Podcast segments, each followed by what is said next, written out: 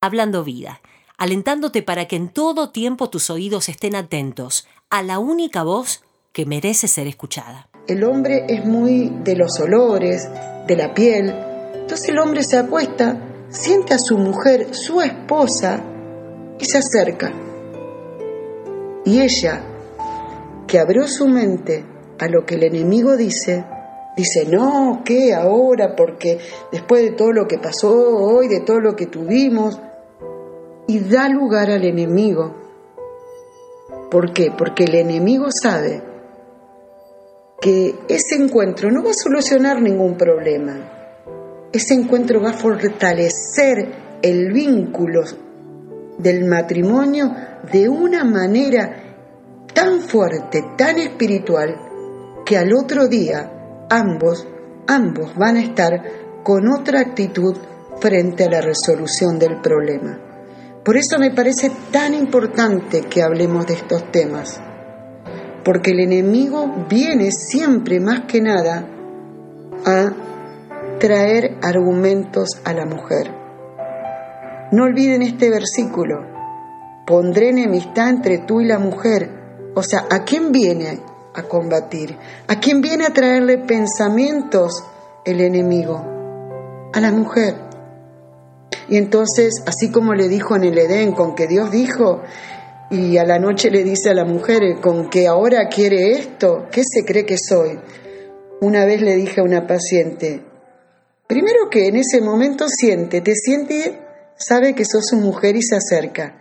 Si pensara algo, le digo, de última pensaría que sos su esposa, o sea que esa legalidad lo habilita a intentarlo, a acercarse. Pero la mujer como tiene la cabeza llena de todo y no tenemos esa capacidad de desconectarnos, nuestra cabeza todo el tiempo está pensando en los problemas, en el trabajo, en los chicos, en la escuela. Por eso tenemos que pedirle a Dios que podamos bajar nuestra mente y conectarnos a lo que Dios quiere, para que podamos en ese momento de intimidad con nuestro esposo fortalecer el vínculo. Es un momento tan fuerte a nivel espiritual que el enemigo intenta romperlo.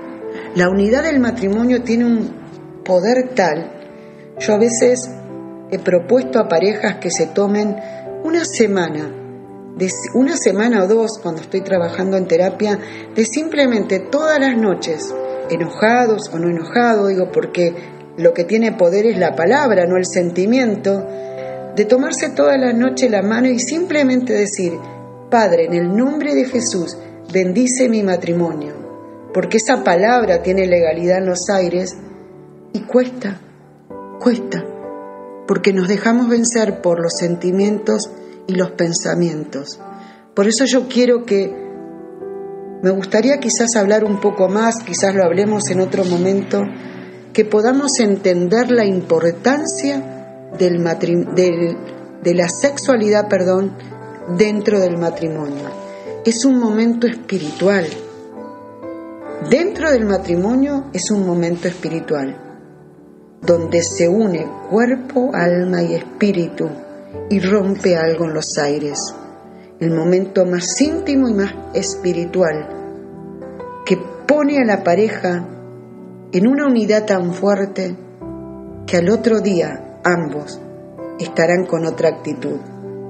Por eso quiero invitarlos, invitarlas como mujeres, a que tengamos en cuenta esto. Dios nos dio influencia y tenemos que asirnos de esa influencia para vencer al enemigo, entendiendo que no es lucha contra carne ni sangre, no es contra tu esposo, es contra el enemigo. Y una de las armas que Dios nos ha dado es el amor. Una de las armas que Dios nos ha dado a partir del amor también es la relación sexual, que dentro del sacramento y la legalidad del matrimonio tiene poder. Quiero leerle para cerrar unos versículos del capítulo 7 de Cantar de los Cantares. Y dice así, Princesa mía, Cuán bellos son tus pies en las sandalias. Las curvas de tus caderas son como alhajas labradas por hábil artesano. Tu ombligo es una copa redonda, rebosante de buen vino. Tu vientre es como un monte de trigo rodeado de azucenas. Tus pechos parecen dos cervatillos, dos crías mellizas de gacela. Tu cuello parece torre de marfil. Tus ojos son los manantiales de Esbón junto a la entrada de Bad Rabin. Tu nariz se asemeja al torre del Líbano que mira hacia Damasco. Tu cabeza se yergue como la cumbre del Carmelo. Hilos de púrpura son tus cabellos. Con tus rizos has cautivado al rey. Cuán bella eres, amor mío, cuán encantadora en tus delicias. Tu talle se asemeja al talle de la palmera y tus pechos a sus racimos. Me dije, me treparé a la palmera, de sus racimos me adueñaré.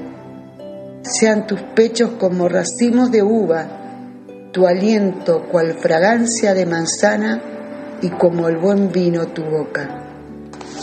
Un momento tan íntimo, un momento de conexión, como suelo decir, de un cuerpo conectado con el otro, pero en la legalidad y la fuerza espiritual del matrimonio. Por eso dice el versículo 6 también en el capítulo 8 de Cantar de los Cantares, porque fuerte es como la muerte el amor. Fíjense, fuerte es como la muerte el amor. El amor tiene que ver con la vida, la sexualidad tiene que ver con la vida, pero la vida que Dios quiere. Por eso dice en el versículo 7, las muchas aguas no podrán apagar el amor, ni lo ahogarán, ni lo ahogarán, perdón, los ríos. Por eso digo,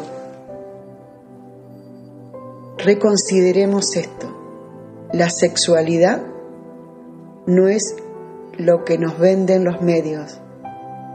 La sexualidad no es la pornografía.